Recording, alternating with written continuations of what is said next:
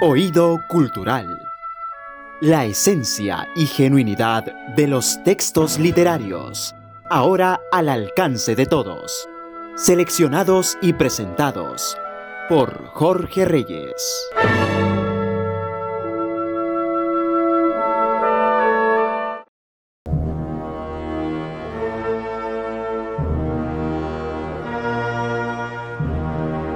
Oído Cultural presenta Especial Edgar Allan Poe.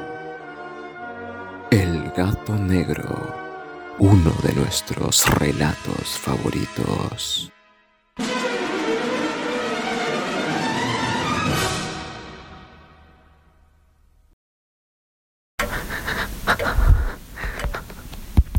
¿Está grabando? ¿Está grabando esto? ¿Está grabando? Bien. La verdad, la verdad, no sé ni para qué hago esto. Sé que nadie va a creerme. ¿Quién lo haría? Ni yo mismo estoy seguro de lo que pienso. Pero mañana voy a morir. Y esta podría ser mi última oportunidad de encontrar algo de paz. Yo no busco darle una explicación a esto. Mi relato será simplemente un recuerdo de los hechos, la narración de los sencillos y extraños episodios que me llevaron a la ruina. Episodios que para mí no traen nada más que horror, aunque a otros seguramente les parezcan más extraños que aterradores. Quizás, quizás alguien encuentre un significado en mi historia. Quizás. Pero esto a mí ya no me importa. Solo quiero contarla. Desde niño fui muy amable y bondadoso. Tan bondadoso, de hecho, que más de una vez mis compañeros llegaron a burlarse de No mí. te queremos aquí, Y sin embargo, yo nunca me sentí solo. Encontré compañía en los animales, en las muchas mascotas que mis padres me permitieron tener. Y sentía un cariño muy especial por ellos, así como una gran felicidad cuando los alimentaba o acariciaba. Quizás mi fascinación se debía a la manera desinteresada y honesta con la que me entregaba su afecto. Este desinterés puede ser muy valioso para un hombre que conoce la fragilidad y la falsedad de las relaciones humanas. Mi preciosa Aura, buen día. Me casé joven Hola, cariño. con una mujer que compartía mi afecto por los animales. Míralos. Así Todos que ella no tardó ti. en regalarme todo tipo de mascotas. ¿Qué? Teníamos pájaros, peces, conejos, No puedo un perro y hasta Gracias, un pequeño mono. Pero sobre todo, teníamos a Plutón. ¡Ey! No te vayas. Pero qué cosas dices, si yo estoy acá. Oh no, tú no, cariño. El gato. ¿El gato? Ah, sí es hermoso. Te llamaré Plutón. Ese será tu nombre. Plutón era mi favorito. Un magnífico gato de tamaño notable, completamente negro. Y compartíamos un vínculo especial. Solo yo lo alimentaba y él solía seguirme por toda la casa. A veces incluso tenía que reprenderlo porque me seguía hasta la calle. Vaya para la casa. Fueron años Anda felices para mis pequeños compañeros, mi esposa y yo. Pero luego hubo algo que cambió en mí. Aún no estoy seguro de lo que fue lo que me llevó realmente al alcohol. Sigo creyendo que se trató de un sentimiento que fue Eh, gradualmente por favor. desarrollándose dentro de mí Una botella de whisky. y que fue creciendo en mi persona Enseguida, señor. sin que yo pudiera hacer nada para impedirlo. Aquí tiene. No obstante, no logro recordar cuál fue ese sentimiento ni cómo empezó. Lo que sí recuerdo es que se manifestó con irritabilidad y violencia.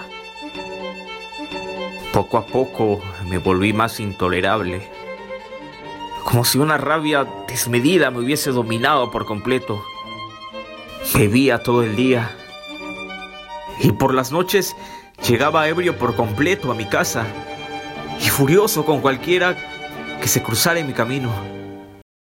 Con el tiempo descargaba mi ira entre mis mascotas. Luego empecé a insultar a mi mujer. Fuera de Y acá, luego incluso a golpearla. ¿Qué te pasa? El único que se escapó de toda mi rabia, de todo, de todos mis impulsos, fue Plutón.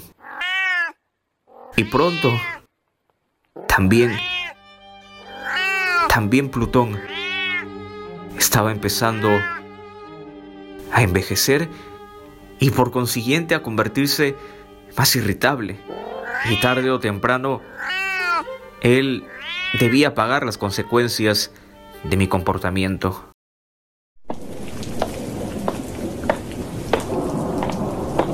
Una noche volví a casa, ebrio por completo, y cuando entré, me crucé con Plutón. ¡Eh! eh, Plutón.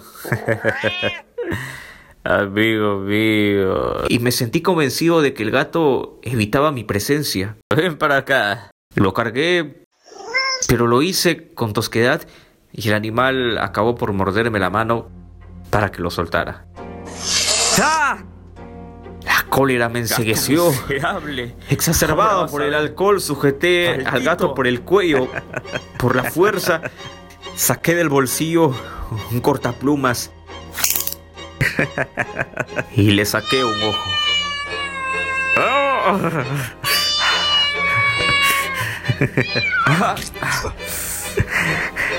Maldito, muerdes la mano que te da de comer. Eso es lo que te mereces. Siento vergüenza relatar todo esto. Siento vergüenza hoy. Cuando sentí vergüenza a la mañana siguiente, cuando recuperé mis sentidos recordé la atrocidad que había cometido. Pero esto no cambió nada. Mi malestar era profundo y mi remordimiento, mi remordimiento superfluo. El gato fue curándose y tenía un aspecto espantoso. Fui aterrorizado al verme, pero no sentía dolor. En un primer momento sentí compasión, quizás arrepentimiento, porque no me fue fácil ver cómo reaccionaba ese animal, ese gato que alguna vez me había querido tanto. Pero al poco tiempo su recelo terminó, terminó por irritarme. Y esa irritación acabó por convertirse en un frenesí sangriento, un deseo retorcido y perverso.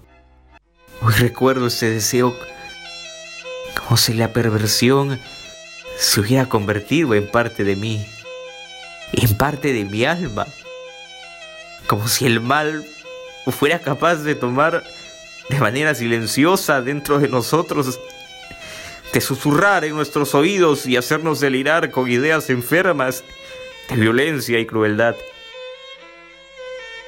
Pero yo no sé si el mal existe o no, o si solo radica en los actos de nosotros los hombres. Solo sé que ese deseo crecía y que se hizo más insoportable. Y así fue que una mañana no pude resistir más ese impulso. Capturé al gato, fui al jardín y lo colgué desde la rama de un árbol.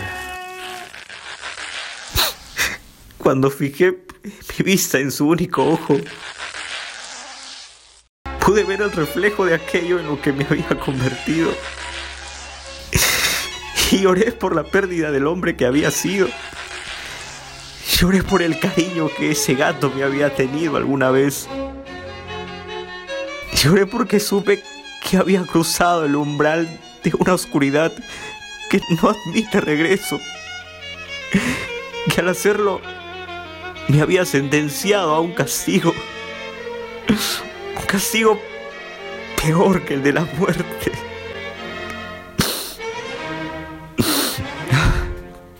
Sí, sí, por favor. Por favor, deme agua.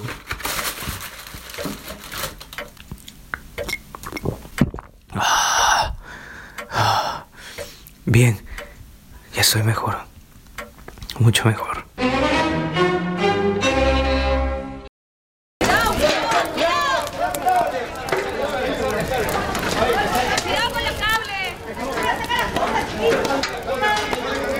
Esa misma noche se incendió la casa y desperté con la alarma de los vecinos con los gritos de ¡Los bomberos, hermano! ¡Hermano! y el calor de las llamas. Todo ardía. Mi esposa y yo escapamos. Pero lo demás solo se redujo al carbón y cenizas. Mientras veía cómo el fuego lo devoraba, lo devoraba todo, supe que no tenía más remedio que dejarme consumir por la desesperanza. Y volví. Volví a la mañana siguiente a visitar las ruinas de lo que alguna vez había sido mi hogar. Cuando llegué, encontré una multitud congregada alrededor de los escombros y me abrí paso entre ellos. Por favor, déjeme pasar. necesitaba indagar Oiga, oiga, ¿qué está haciendo? y Por quedaba favor, es mi casa, déjeme una pasar. pared en pie ¡Ey! ¿Dónde va? al centro de todo. La pared sobre la cual descansaba la cabecera de mi cama, hecho que atribuí a que había sido colocada recientemente. En ella, dibujada sobre un ¿Qué? grabado, sobre la superficie blanca, No, no, ahora chamuscada por el no puede incendio, ser posible. se distinguía con nitidez No puede ser. la imagen, imagen de un gato enorme. No puede ser con posible. una soga alrededor del cuello. Sí, sí, sí es. El terror de esta visión me acompañó por mucho tiempo y traté de encontrar alguna explicación lógica y terminé por formular teorías de las más extrañas acerca de lo que había acerca de lo que pudo haber pasado con ese grabado. Quizás alguien había encontrado al gato en el jardín al momento de advertir el fuego Seguro esta persona había cortado la soga y lo había arrojado por la ventana hacia nuestra habitación para intentar despertarnos. Era lógico.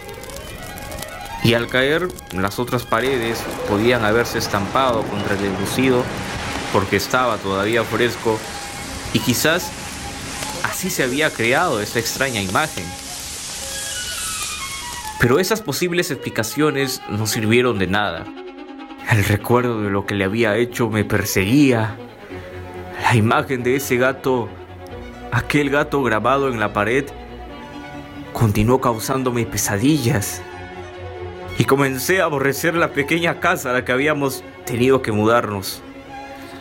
Y empecé a gastar el poco dinero que me quedaba en bares, en tabernas. Y un día, casi sin darme cuenta, me sorprendí buscando en las calles algún gato parecido a Plutón. Y una noche, mientras tomaba unas copas en una taberna miserable, ¿Quiere que le Encontré a uno. señor? sí, por favor, había estado bebiendo toda la noche y me pareció advertir algo negro posado sobre uno de los enormes toneles de ginebra que decoraban el lugar. Pero no recordaba haber visto nada durante todo ese rato. Así que me acerqué para ver mejor. Era un gato negro que dormía tranquilamente sobre el barril. Era grande, tan grande como Plutón. De hecho, era, era idéntico a Plutón. Solo que este animal tenía una mancha blanca sobre el pecho. Lo acaricié y el gato comenzó a ronronear. Luego se levantó y se frotó contra mi mano con docilidad. Le pregunté al tabernero si era suyo. No, no es mío. Cuando abandoné la taberna, el animal me siguió sin recelo. Yo me detenía cada cierto tiempo para hacerle cariño. Y así, juntos, anduvimos hasta el camino para mi casa. Hola, cariño. Mira qué traje. Oh, mi amor. ¿Y ese gato? Está precioso. Nos lo vamos a quedar, de hecho. No hay problema. Y mi esposa no tuvo ningún reparo al respecto. Lo quiso de inmediato. Pero yo pronto sentí la aversión crecer dentro de mí. Muy por el contrario de lo que había pensado en un inicio. Su desmedido cariño por mí me causó repulsión y fastidio. Luego esos sentimientos pasaron a convertirse a convertirse en un odio amargo. Y trataba de evitar al animal, pues me recordaba lo que había hecho con Plutón. Y esa especie de remordimiento, ese recuerdo de la atrocidad que había cometido el día del incendio, me llevaba a contenerme. Lo que sin duda acabó por resultarme perturbador fue que la mañana siguiente de haberlo llevado a casa, cuando lo vi acercarse bajo la luz del día, noté noté que le faltaba le faltaba un ojo.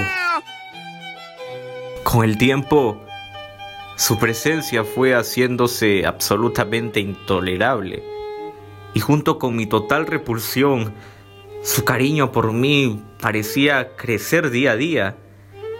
El gato me seguía por toda la casa. ¡Aléjate! Con una presencia casi imposible de describir. Se subía a mi regazo cada vez que me sentaba en búsqueda de caricias.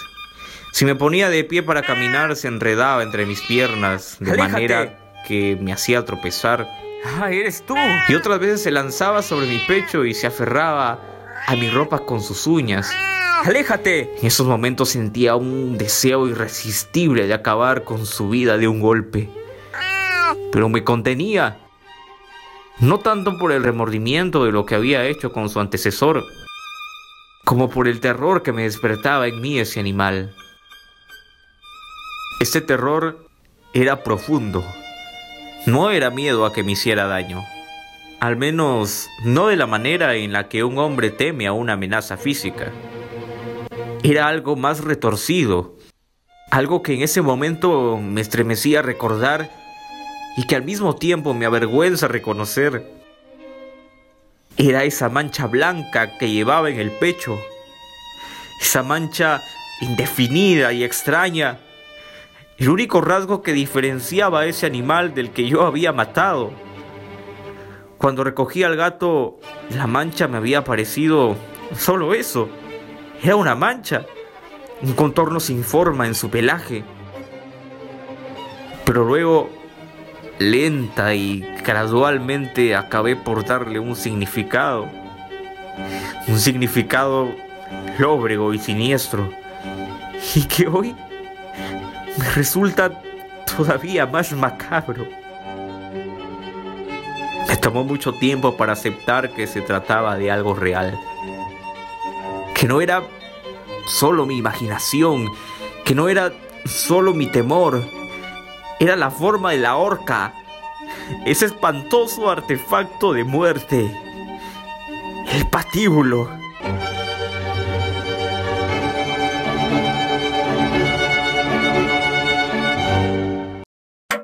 Y con el tiempo me fue imposible ver al gato.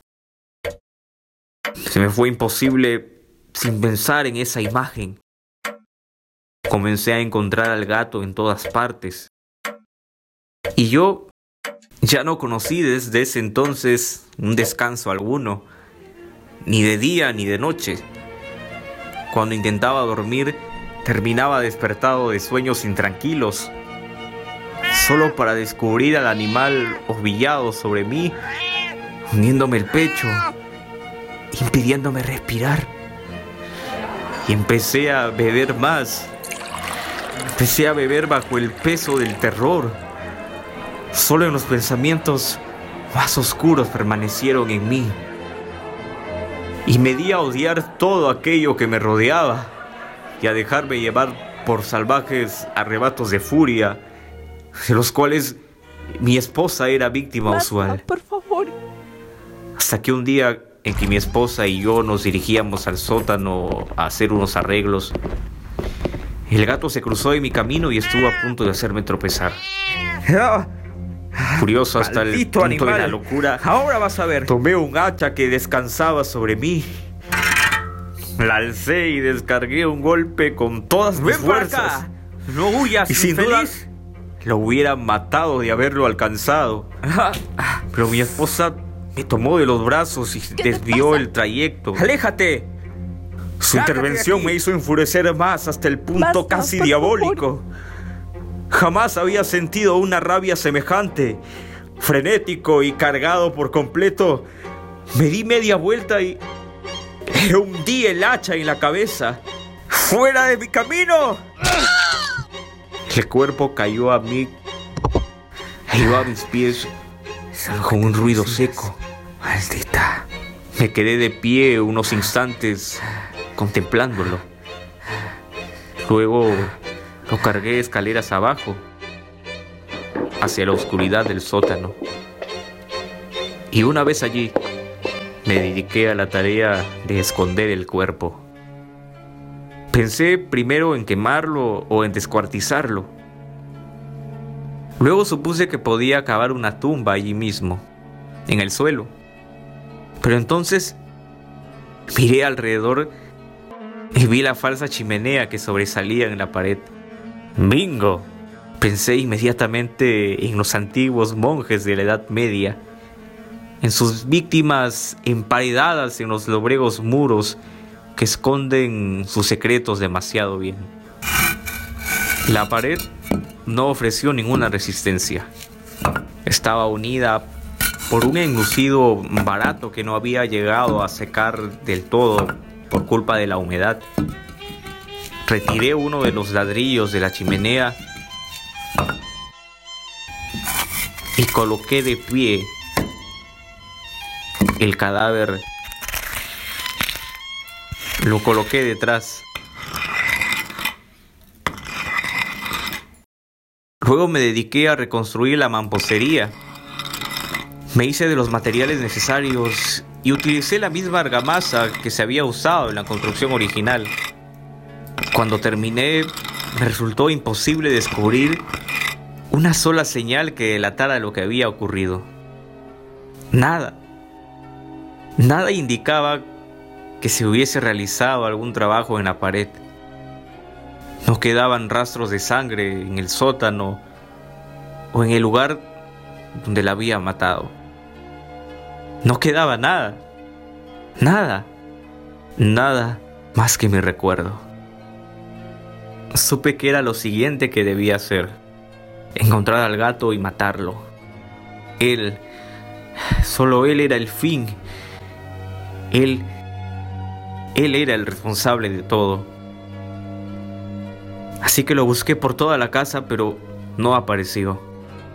Quizás había huido asustado por mi violencia, pero no me importó. Solo lo quería lejos. Estuve atento el resto del día a que pudiera aparecer, pero no hubo señales de él. Y esa noche, aún con el recuerdo de mi crimen todavía reluciente en mi memoria, pude dormir después de mucho tiempo.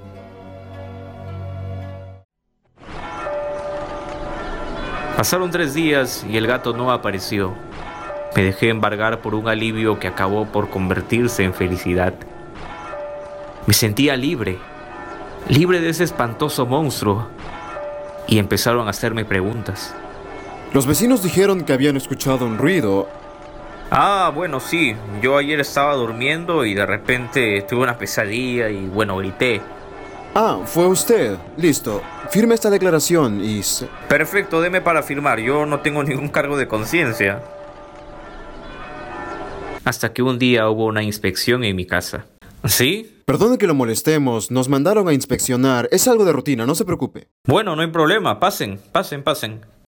Y no encontraron nada. Al cuarto día del crimen, unos policías tocaron la puerta. Tenían orden de realizar una nueva inspección en la casa. Esta vez con Disculpe mucha rigurosidad. molestemos otra vez, señor. No obstante, no sentí temor alguno. No se preocupe, es de Mi escondite era perfecto. Los dejé pasar y los oficiales me pidieron que los Vamos, acompañase. Revisaron cada rincón del cuarto y no encontraron nada. Al final bajé con ellos a mirar el No, sótano. Y los dejé revisar. Mm. Los dejé revisar todo hasta que estuvieron satisfechos. Sabía que no encontrarían ¿Encontraste nada. Estaba seguro de eso.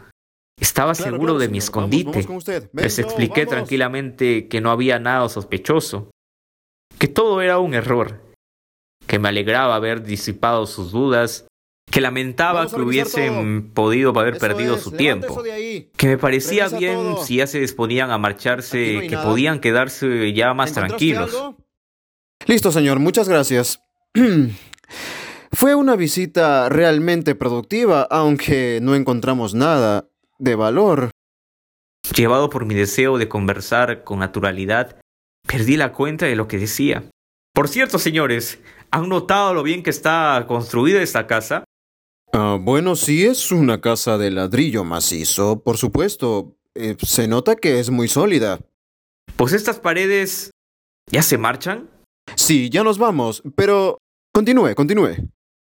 Bueno, decía, estas paredes están extraordinariamente bien construidas. Son paredes sólidas. Son paredes de una notable resistencia.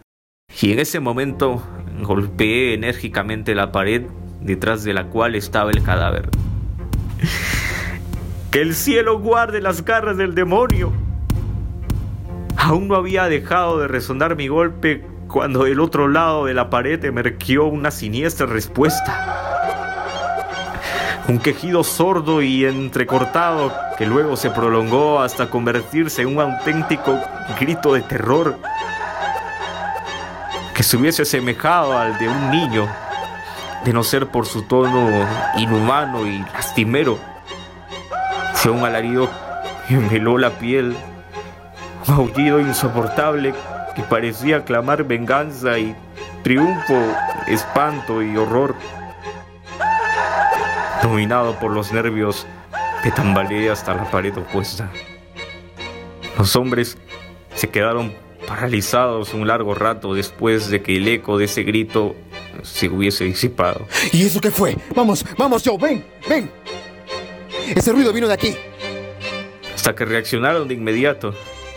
Bajaron las escaleras de un salto, se arrojaron sobre el muro y lo echaron abajo. Sobre esta pared. Aquí está. Ayúdame a derribarla. ¿Qué es esto? Lo primero que vi mío. fue el por cadáver de mi esposa, Maldito asesino. hinchado y descompuesto. Las manchas de sangre ahora coaguladas entre su pelo. Luego la enorme figura negra enroscada sobre su cabeza con la boca roja abierta en una mueca diabólica y su único ojo ardiente fijo en mí. Entregándome al verdugo. Había encerrado al monstruo en la tumba.